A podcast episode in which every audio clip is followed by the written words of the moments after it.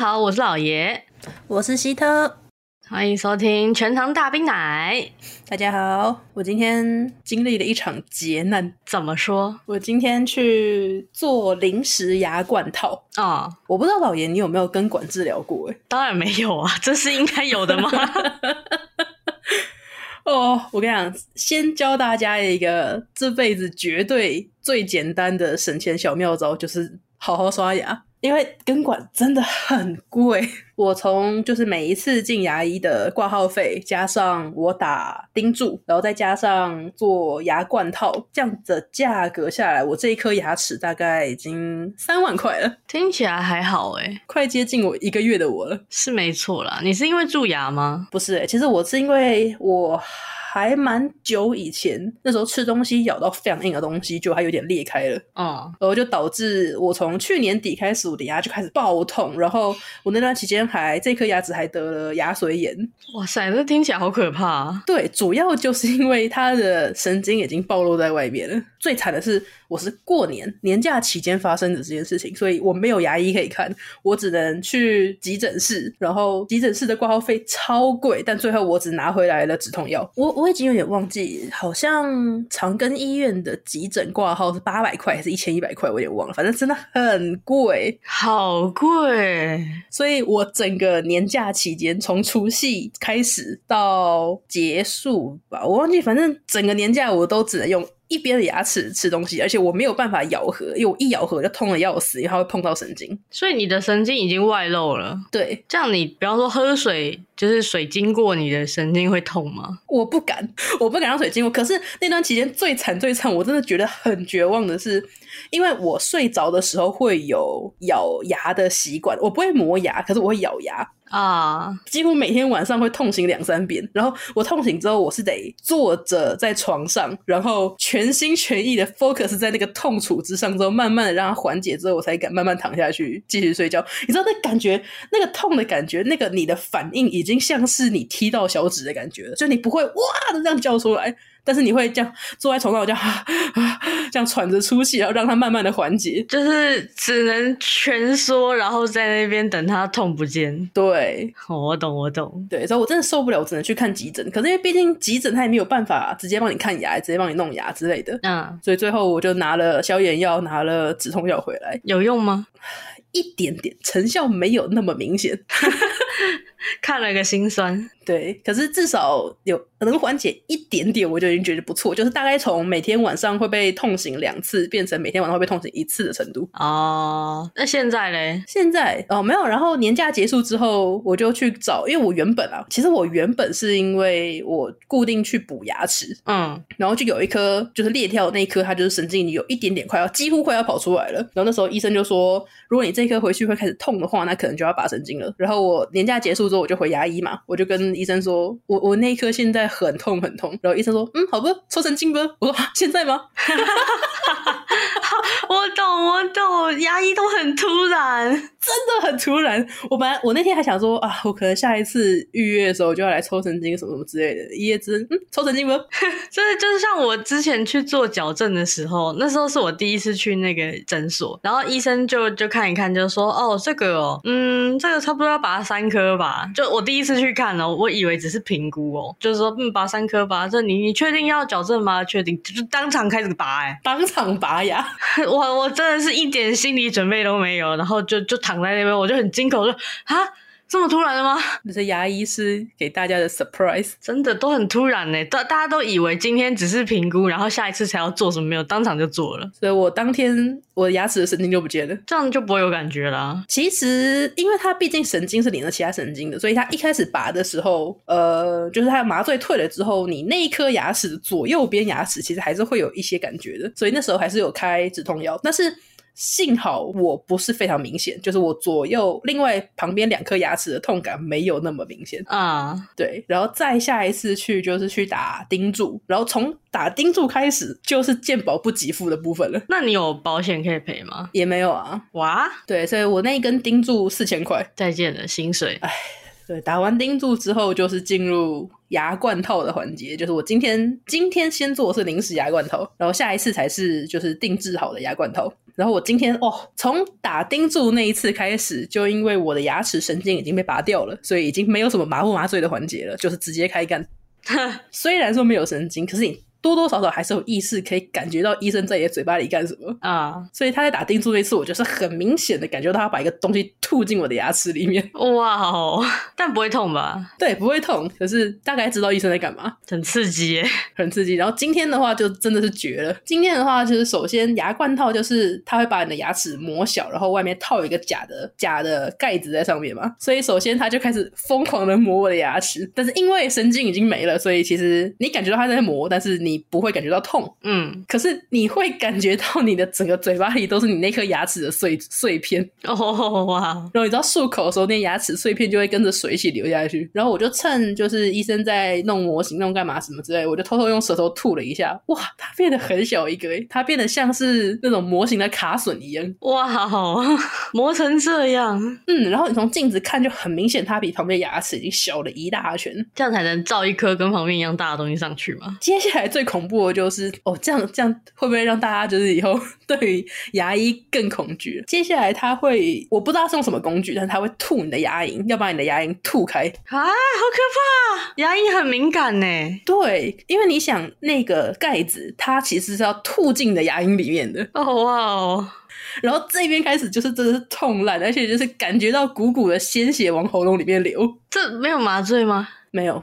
哇哦，对，然后接下来就是。它会让你咬一个味道非常非常冲的东西，感觉上那个可能就是要做牙冠套的模具之类的，它要把形状给塑出来。哦，为了要配合你，就是不会咬合不正。对对对对对。然后接下来就是医生就开始在磨磨磨磨，然后弄一个临时的牙冠套，先帮我给先先把那个牙齿给罩住。所以我现在牙齿里面非常非常的像有人先用 A B 图把模型跟那个卡榫圈起来之后，还没有开始打磨的状态。但但已经不会痛了吧？确实啦，我我之前大概上上礼拜吧，因为我骑车通勤嘛，然后我会把摩托车停在捷运站。因为我还要搭非常久的捷运，在上面弥留，所以我都停捷运站。然后很多捷运站后面不是都会有停车场吗？嗯，我都停停那边。然后那那种地方你也知道，竞争都很激烈，就是可能一个格子都要塞两台车的那种程度。就是看到有人如果是立侧柱，就会想要把他车翻倒的那一种。哦，一定会。然后那一天就是我要下班要牵车，而且而且他那种停车场是机车跟脚踏车都在同一个区域，当然会有一块是说这个是脚踏车专用的。但可能它的对面就是机车，就两两边中间是一个走道这样。然后我那天就是要把车子拉出来，然后脚踏其实机车还好，机车还算有规矩，脚踏车那边就是乱葬岗，乱葬岗就是你会看到很多这种就是明显破旧生锈，甚至可能车头或者是坐垫不见的脚踏车啊，你就是已经不知道摆在那边摆多久，可能摆的比我们年纪还大的那种脚踏车。对，就是会会有很多新车跟旧车，然后因为你也。知道脚踏车很轻，人都每每个人都可以把它抬起来，所以脚踏车的停车规矩是更糟糕，就是很多车会互相卡来卡去，叠来叠去。那一天就是那个脚踏车区域也是乱葬岗道，它已经超出那个停车的格线了。我等于是我的车要拉出来会卡到脚踏车，所以我必须先把它移开，不然我车拉不出来。然后那个脚踏车就是一台跟一台卡在一起，卡死死，我就那边搬。然后旁边还有一个人在等着我的车出来，还要停，然后我就觉得很紧张，压力很。很大，我想说，我是不是动作太慢？然后他一直在等我，然后我我就赶快搬搬搬搬，我真的很紧张。我我把一台车移开的时候，他本来支撑他的那台车就倒了，然后好死不死呢，龙头就往下倾倒，然后直接打在我的耻骨上，好痛！我觉得那时候我也是，就是不知道是羞耻心还是怎么搞的，我就没有表现出来，我就是赶快把那台车就是假装没事一样把它抬起来放好，然后赶快把我车拉出来，让那个人可以停进去。就是等他停进去的时候，我就是趴在我自己的车座面上，那边抽血，好痛！我我其实当下就已经痛得很想死了，但是就是那个人的视线逼着我先做完这一切才开始痛，就是不要不要说什么只有。男生会蛋疼，女生被打耻骨也是差不多的痛，好吗？你能换蛋再疼哦，我的换肢痛到一个不行。然后，而且那时候因为我跟卡森他，我们就是会一起，我会骑车载他到捷运站，然后我们就是一起搭捷运，所以他在旁边看，他不知道发生什么，他不知道我发生什么事，他就看说你怎么了？他就说我被这脚踏车打到耻骨，好痛。然后他就在旁边大大笑。就是从从此之后，我对那个脚踏车的乱葬岗就是充满了敬畏之心，我都不敢随便的搬动它。你都不知道你今天移开这个会有什么后果。他们已经像是那种那种什么环环相扣的结构，就是你搬动到其中一个小零件，它说你整个车就会倒下来。对，就是比方说，我之前天真的就是单纯想要把一台就是。停的特别突出的车抬起来塞进去，我一抬哇，那个就是跟铁链一样，我一台接着一台。然后说到说到就是卡森，我又突然想到，他上个礼拜也是很惨。上周他好像假日有事情来加班，然后办公室就是只有他一个人，其他人都没有来。然后他那一天就是在关门的时候，他的办公室的门是那种防火门，你知道吗？啊啊啊，很重的那一种，很重的那一种。他说他不知道发什么神经，然后手指被夹了。被防火门夹到，对，被防火门夹了，那个会断吧？我天哪！我因为他那天加班嘛，假日我不在，但是就是等到事后上班，然后我去看到他的手，就是他是被夹到食指的，就是指甲那边啊！哇，他整片指甲就是跟涂了哥德风的那种黑一样。我的老天，就是整个手，整个食指前端。大肿哦，明显就是出了一截。骨头有事吗？对，我，我一开始他还说要去看皮肤科，不对吧？我就说这东西你应该去看复健科或骨科之类的吧。然后我就带他去公司附近的骨科看，就医生他就他就问医生，因为那时候就是看起来只有啊，他指甲有裂，所以有一点点渗血，但他更严重是很明显超爆干内出血，因为他整片指甲底下都都是血，嗯，流不出来那一种。然后他就问医生说。这个要不要拍个 X 光什么？然后医生就跟他说：“哦，你这骨头一定有裂啦，一定有裂，一定有裂啦。”他说：“医生问他说被什么夹？他说是消防门。”然后医生就很很就是直接就说：“哦，那一定有裂啦。”这甚至不用检查，对，但后来还是照了。然后就是确实真的是。就是骨裂啦，嗯，但还好没到断或骨折之类，就是它会自己慢慢好。然后接下来就是那个，你有看过那种就是手指夹了一个很像要测脉搏的东西吗？嗯嗯嗯嗯。然后它就是有一个骨折固定板，也是长得像那个样子，但它就是单纯是一块塑胶，然后也是把你的手指夹住，然后用魔鬼毡捆起来。电视上不都是那种很像是上下各夹一个冰棒棍，然后中间捆起来吗？没有没有没有，它现在都已经改成就是一个那个。它不会是两片分开，它会是一体的哦。Oh. 然后就是像夹子一样，就是可以开合。嗯嗯嗯嗯。但那玩意他完全没有办法戴，因为他说他最痛的地方就是指尖，偏偏指尖就是最最紧、最狭窄的地方。他根本就没办法戴那个，然后一戴他就痛到爆，因为他那手指指尖现在就是整个肿的跟香肠一样。嗯，而且指尖的神经密布很很密耶。对，但是他其实已经没，就是他真正指尖已经没感觉，因为医生说神经已经全部被夹断了。我老天！然后就好像到他第二次、第三次回诊的时候吧，就因为真的太肿了，然后很痛，就医生就说：“那这不行，你要放血。”很恐怖诶，放血听起来。一开始他其实。是第一天，医生他第一次去看医生的时候，医生就问他说要不要放，但是他说那时候他真的太痛了，他没有办法再承受更多了。嗯，他在差不多等了快一个礼拜，然后才有办法去承受放血治疗。放血是怎么放啊？他那个首先呢，他会先打麻药，然后那一天因为我太困了，虽然他问我要不要陪他，我就真的太困，我直接坐在诊所里面大爆睡，然后让他一个人进去。后来听他说，他叫到整个诊所都听得到，那你也没醒。我没有醒，我真的睡超死，因为那是我一一整个晚上都没睡的隔天。睡啦，好恐怖！你光想到你被纸割伤指尖就已经痛到不行了。对，而且我刚刚对于放血的想象，就大概像是容嬷嬷拿针扎紫薇那种感觉，差不多，差不多，差不多。反正他打麻醉嘛，然后打完出来之后，他就把我叫醒，然后他就说超痛，他要死了。然后我就说，哦，那好吧，不然我这样子眯了一下，我也有点醒来了。不然等一下去放血的时候陪你进去。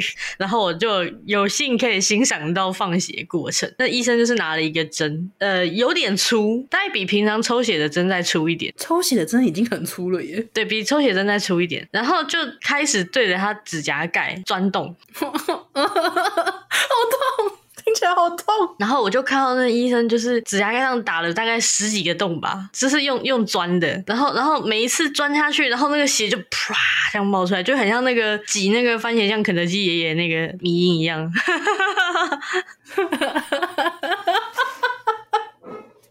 哇，好精彩，你知道吗？这人生难得的体验，虽然不是我，听起来超痛的啦。那时候我就听他讲了一堆关于很痛的形容，就包含打麻醉什么的，然后被被放血钻弄什么的。但其实我本人有经历过更痛的，我之前也去开过鼻中隔的刀，就是鼻中隔弯曲跟什么鼻下甲肥大吧。反正我就是呼吸很不顺畅，会总是只有一边能够吸到气，甚至连可以吸到气的那一边。都不是吸的很饱满，嗯，然后我。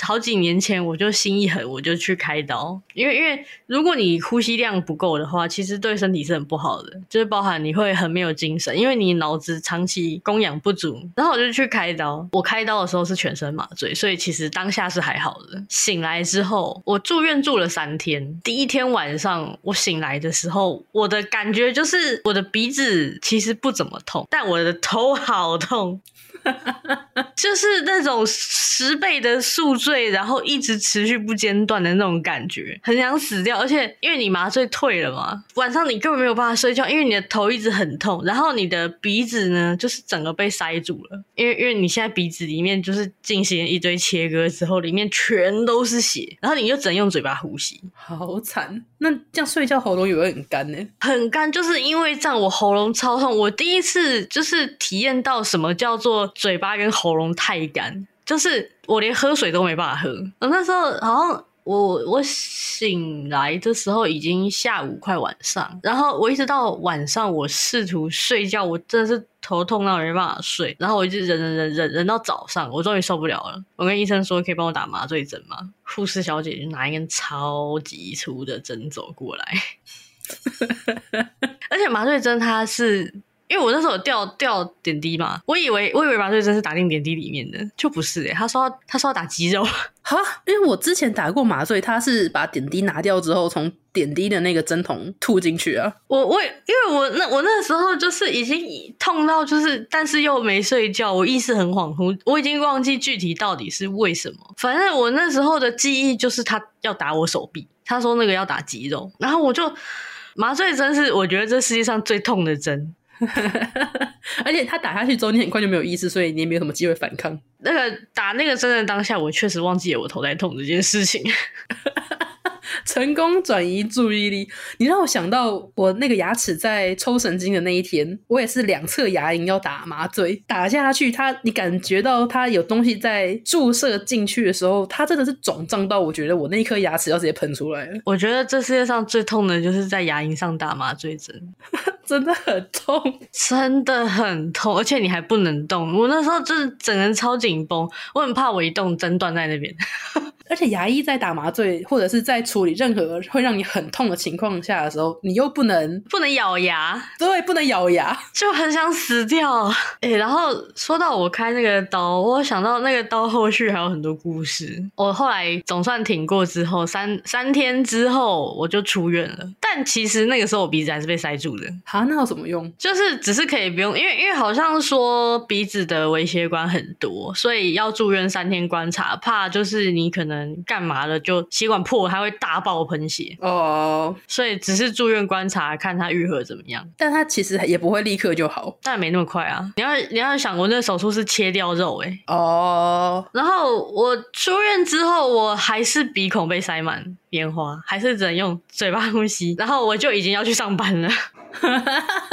这这都还好哦，反正就是一块纱布贴在你的鼻孔外面。然后因为我那时候是我有保险，所以我用的全部都是自费的东西，就是纱布它有那种会自己融化的纱布，要不然的话你用传统纱布，你要把它抽出来，然后你也知道那种东西血会干掉之后，你那个纱布会粘在你的痂上，你拆下来的时候会超痛。嗯，对，而且会把伤口再撕开。所以我那时候就果断说我要用那种会自己融化的。那那个东西呢，差不多就是在我出院的一两天之内，它融了，混着我的血液跟不知道是什么组织液之类的，然后它就融化成一个很像草莓冰沙的一个粉红色渣渣，这样子一直从我鼻孔里流出来。草莓冰沙是多余的吧？所以是在你上班上到一半的时候吗？没有没有没有没有，那时候是晚上我在家里。后来一直到差不多一周之后吧，嗯，伤口那些东西可以不用再塞着了，我可以自己呼吸了。可是它还是会有血流出来，然后会有血块。那时候我回诊，然后医生就说：“你这个呢，如果就是你感觉呼吸有东西的话，你要去找耳鼻喉科诊所，请他帮你抽。”然后我之前抽就是去抽鼻涕的诊所，离我住的地方非常远，所以我就想说，就先不抽。我没有每天，就是等于是我没有照医生说，我每天去抽，我一天没去。嗯。然后那一天的晚上，就是你有没有流鼻涕浓到感觉会把自己噎死还是溺死之类那种感觉？我大概能想象的是什么感觉，就是它逆流了，那很浓稠，所以你醒不出来，然后它又逆流到已经会卡到你的气管了。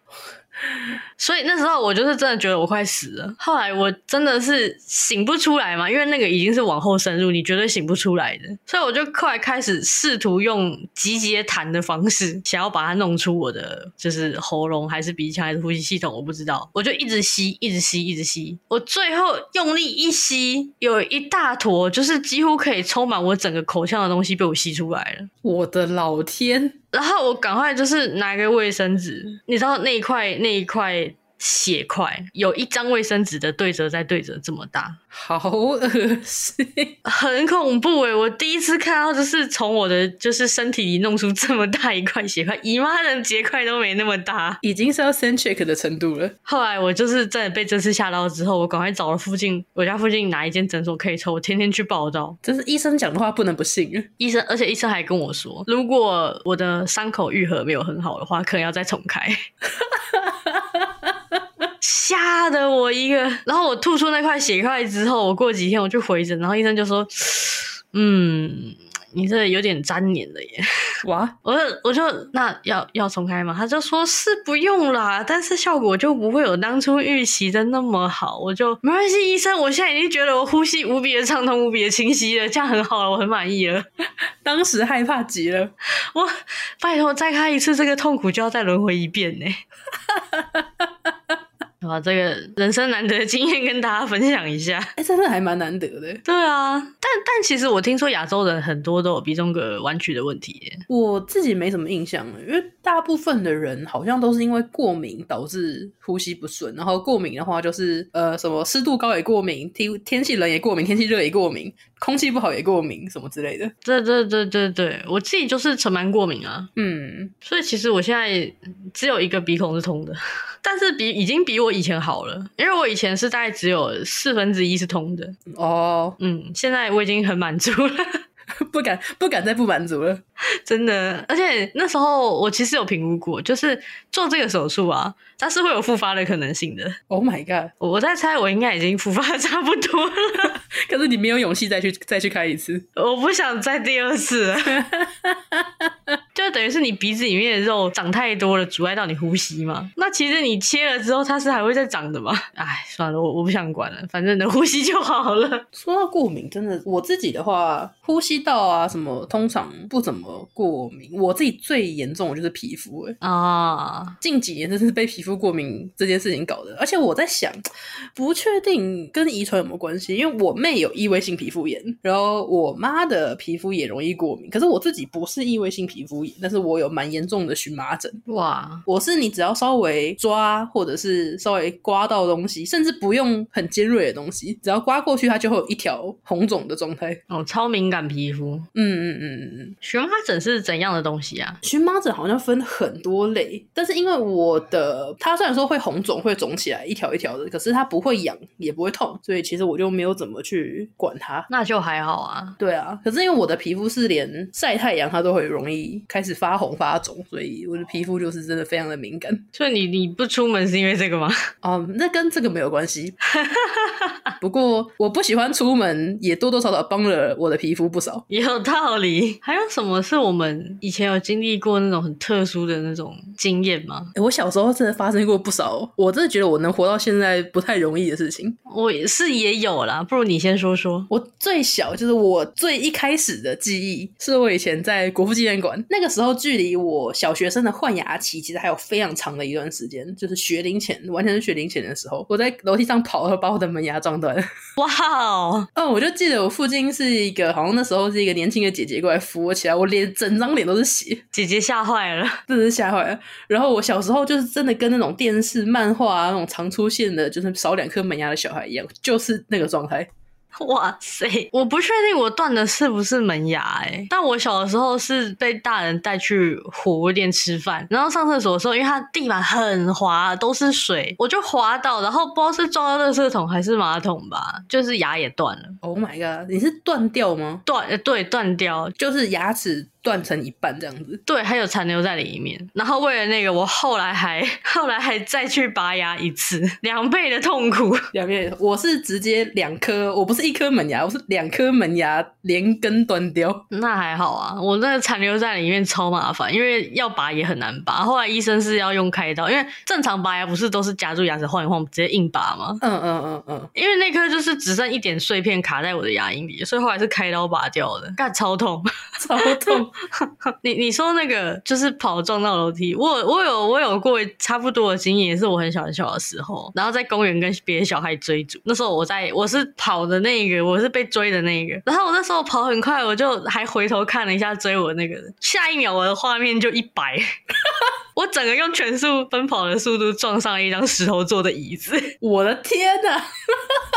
我当场失去意识，我也是经验丰富的人啊，真的是很熊哎、欸！我们那个我们小时候那个年代，好像还没有现在就是那种那种小孩子不太能自由的跑出去玩啊，或者是保护的比较好的。我们以前那个年代好像还是以放养为主哦，就是虽然没有到我们父母那一辈那么放养，但也是蛮放养的了。我记得还有一次是那时候大人全部都在楼上，然后我跟一些亲戚小孩，我们在我们家楼下那边玩。我们家楼下当时啦，当时其实不是说什么呃大门出去就是马路，它是有围一圈可以停车的地方的。哦，有庭院的。对对对，有庭院的。然后有一个地方是它有一个一层楼的斜坡，然后下面是停车场的那种大楼。嗯，我记得那时候我在溜直排轮，然后跟我一些亲戚啊，我堂哥、一些邻居小孩这样子。结果可能我堂哥那时候也是不稳。他就稍微推了我一下，哇！我直接从那个斜坡滚下去，哇！不是溜下去，是滚下去。没有，就是我溜了，可能溜了一小段之后，因为我是被推的嘛，我不稳，我跌倒之后，我就咕噜咕噜咕噜就滚下去了。然后当下其实我没有发现任何的异常，我是觉得我的手很痛。我回去就拿着一个枕头，我就垫着我的手，然后他就是趴在沙发上这样子。我原本以为就只是可能扭到了，或者是摔伤会有 OK 那种感觉嘛。结果我我我那个我忘记是我爸还是我妈觉得我的状况好像不太对，然后我就说我的手真的很痛。我刚刚就是滚下停车场这样子，然后他们就听起来觉得有点严重，就把我带去医院，就发现我 我骨折了，我的骨头已经断掉，然后已经位移了。你自己骨折还没发现，也是蛮厉害耶。我我能记得当时很痛，可是我并没有意识到它已经严重到骨折的程度了。哦，那时候还小是吧？小学二年级吧？那也不小嘞。我的骨折经验好像是在学龄前到幼稚园这个这个区间吧。嗯，然后我是两只脚骨折，两只一起吗？同时吗？对对对，就是那时候好像是被大人骑摩托车载，然后出车祸，然后也就打打石膏。你要知道那是我很小很小的时候，然后两只脚都打石膏，你也不可能自己拄拐杖走的那种年纪，好绝，好可怜哦。但是我的记忆就是包含那时候好像要做什么中医的疗法吧，就是洗用脚要洗一个药浴，然后超级爆汗痛，我不知道是那个水太冷还是水太烫，反正我就是痛，我对那个东西。的记忆就是痛。然后另外一个记忆是，你也知道，就是脚骨折了，在床就只能在床上嘛。然后就是一直睡觉，一直睡。然后到了晚上，真的已经精神太好，睡不着，很无聊。但是大人都在睡觉，然后我就想说，就是想要试图去找点事做，我就爬爬爬，我直接摔下床。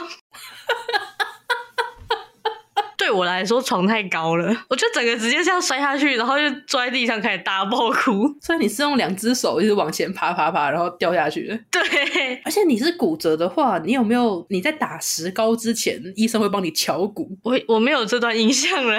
我那时候敲骨头要把我两根断掉的骨头拼到原本的位置上，那个痛的真的是一个，甚至是我到现在想起来还有点记忆犹新的痛感。我我我对这件事情。印象已经是从我打好石膏开始的了，前面的我已经，你是那一段已经没有，已经没有记忆了，不知道是身体选择性遗忘还是怎么样。